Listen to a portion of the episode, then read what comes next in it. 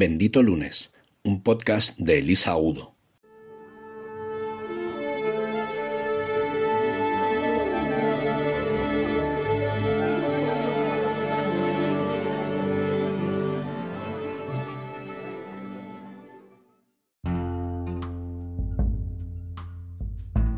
Hola benditos. El otro día estábamos cenando con mi amigo Antonio y hablando de cosas aparentemente intrascendentales, el trabajo, eh, pues el día a día, los niños, eh, el clima político, el clima de arena del desierto, todas estas cosas, me decía que se encontraba en un momento raro porque, bueno, en su trabajo estaba muy bien y, bueno, está muy bien considerado, pero que se empezaba a sentir el raro porque de repente pues empezaba a plantearse cosas que no se había planteado, de que llevaba muchos años en la misma compañía y que, bueno, pues en los cambios de de visión de la dirección y bueno, pues giros que habían dado en su departamento y bueno, pues cosas que generalmente eran pues habituales o dentro de la normalidad, pues le estaban afectando más de lo normal, pero que él sentía que no era por la organización, que era él y que se sentía el extraño. Y bueno, pues según iba hablando, yo iba visualizando lo que aparece, parecía ser la crisis de los 50 y bueno, le estuve escuchando un rato eh, amistosamente y luego le dije con toda mi con todo el cariño que pude que, eso sonaba a crisis de los 50 entonces él se reía porque me decía pero cómo va a ser si yo no me corresponde eso ahora y le tuve que recordar que a mí la de los 40 me llegó a los 33 que no se nos olvide que las famosas crisis estas que van por decenas no van con sincronizadas exactamente con, con la edad del DNI vale van sincronizadas ni siquiera con la madurez interior. Es un poco con con, el momento vital de cada uno, con los pasos que cada uno va dando en la vida. ¿no?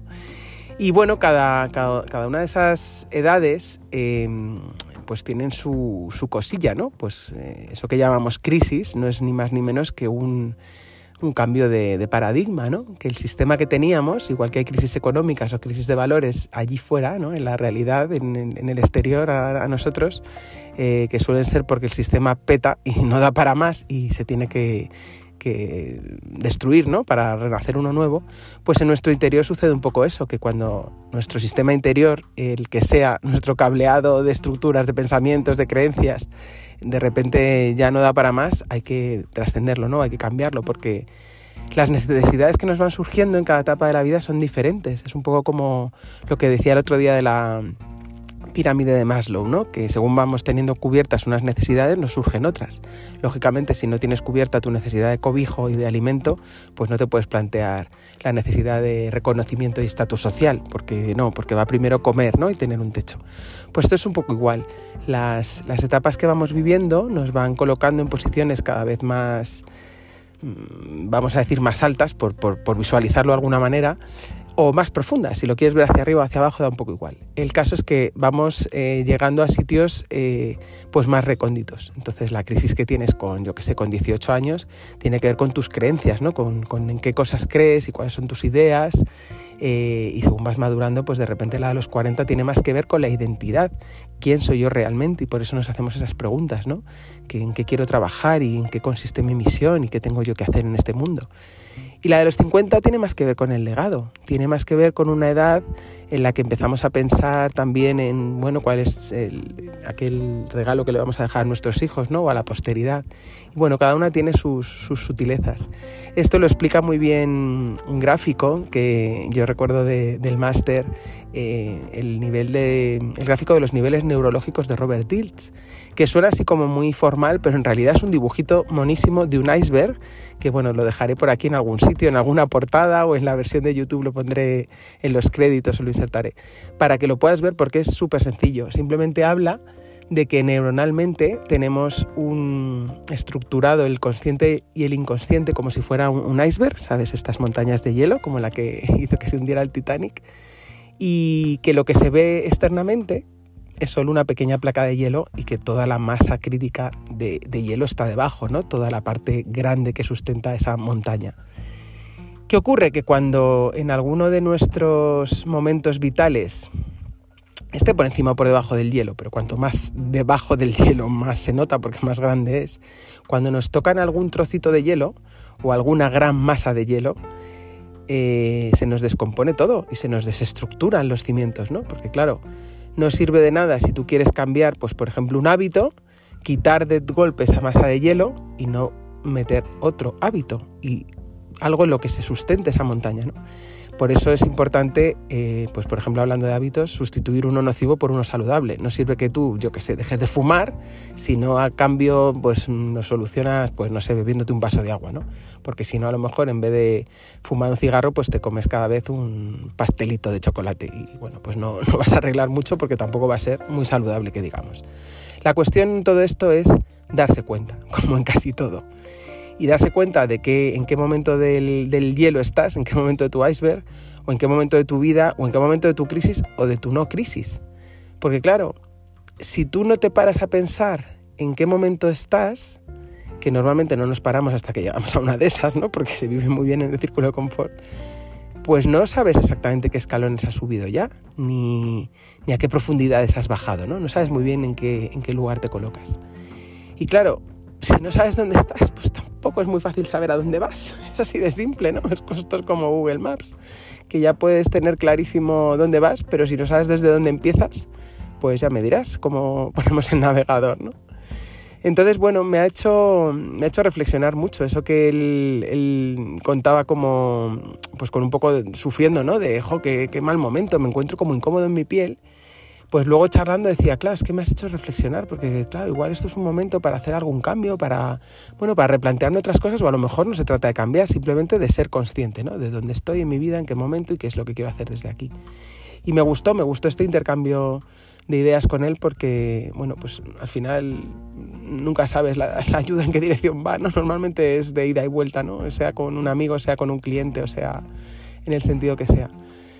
Y me gusta, me gusta estas, em, estas bajadas de revoluciones ¿no? que, que, me estoy pudiendo permitir últimamente, pues por esta etapa que estoy viviendo yo misma de un poco de stand-by, de cambio profesional y de cambio de, de, lugar físico y de todos estos cambios que me rodean, ¿no? además de los que estamos viviendo a nivel social ¿no? en, en el exterior.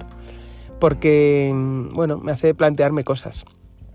Tengo otro ejemplo muy, muy vivo porque bueno, lo, he, vivido hoy, de hecho, y, lo quiero compartir con vosotros. Hoy he tenido la, bueno, la, la, oportunidad y el gran placer de hacer una de las constelaciones más difíciles de mi vida, seguramente, de momento hasta ahora. Y, bueno, no doy muchos detalles por respeto a, la persona con la que he estado trabajando, pero mm, me refiero a, constelaciones eh, sistémicas, ¿vale? Hablamos, no hablamos de astrología ni nada, hablamos de trabajo sistémico, eh, que es una, bueno, para quien no lo conozca, es una, una técnica de, sanación y de, y de mm, equilibrio de, los sistemas humanos, ¿no? Para recolocar a cada miembro del, del sistema humano en su lugar, sea un sistema familiar un sistema empresarial, un poco lo que sea. Y, bueno, esta persona tenía un, conflicto, de hecho, con, la propia técnica, ¿no? porque había vivido en el pasado una serie de, experiencias relacionadas con esta técnica y bueno, pues no, no, había tenido el resultado que esperaba y además le había generado otro tipo de conflictos, ¿no? No, no hace falta conocer los detalles. Pero a lo que voy es que esa, esa manera de exponerlo, me ha retado, porque me ha retado a plantearme mi propia, mm, bueno, mi propia capacidad para poder elaborar un caso que aparentemente, bueno, aparentemente no, era, era complejo y me resultaba un reto ¿no? profesional. Por otro lado, me ha planteado mis dudas acerca de la herramienta, porque esta persona es una persona con una tremenda lucidez y es una persona que conozco hace poco tiempo, pero que tengo bastantes afinidades con ella y además me parece una tipa súper sensata, además de una gran profesional, ¿no? Con lo cual no es que digas, no, es una persona que no tiene nada que ver conmigo y que una loca por ahí que me he encontrado. No, no, no, no.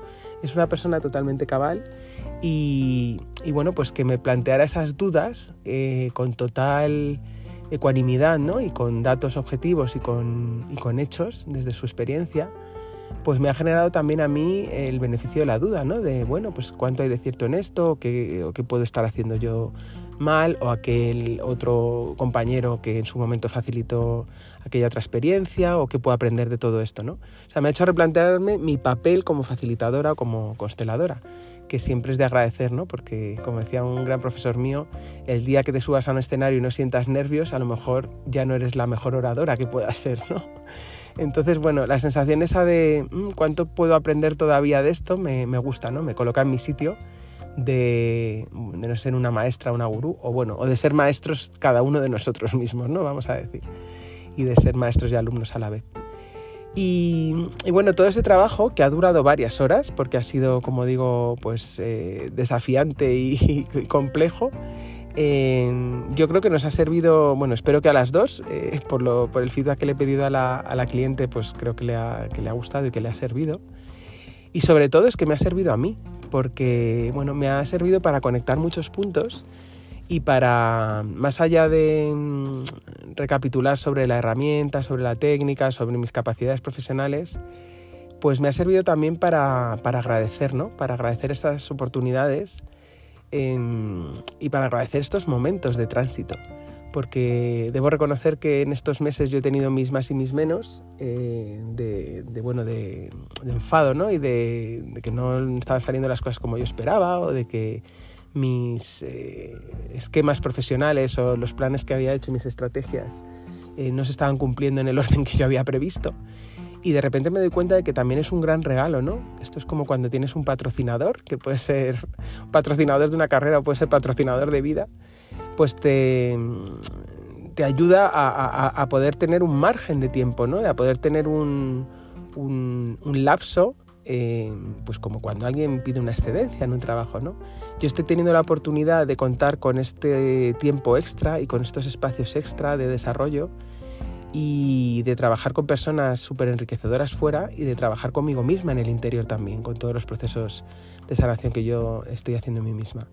Y entonces me ha, me ha dado mucho agradecimiento y mucha sensación de merecimiento, ¿no? El poder decir, bueno, agradezco la oportunidad de, de tener este, este lugar para mí, este, este extra de regalo.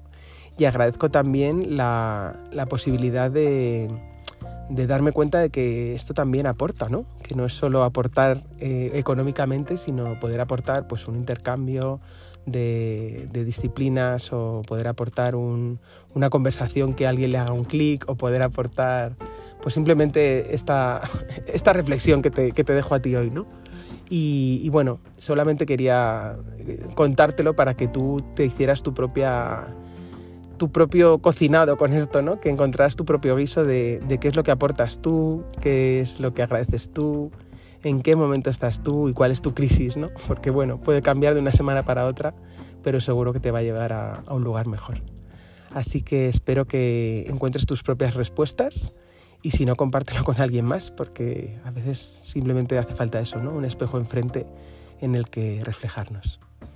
Muchas gracias a la persona en la que me he reflejado hoy, ya se las he dado a ella en persona, y gracias a ti que me escuchas porque seguro que en algún momento también me reflejo en ti.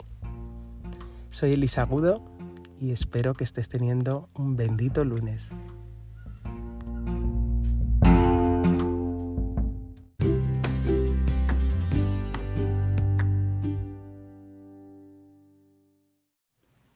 El finde es sagrado. A partir de ahora, el lunes puede ser bendito. Puedes encontrarnos en las redes sociales como arroba benditolunes.com. Síguenos en YouTube, Instagram, Facebook, Twitter, LinkedIn y en el blog de Bendito Lunes.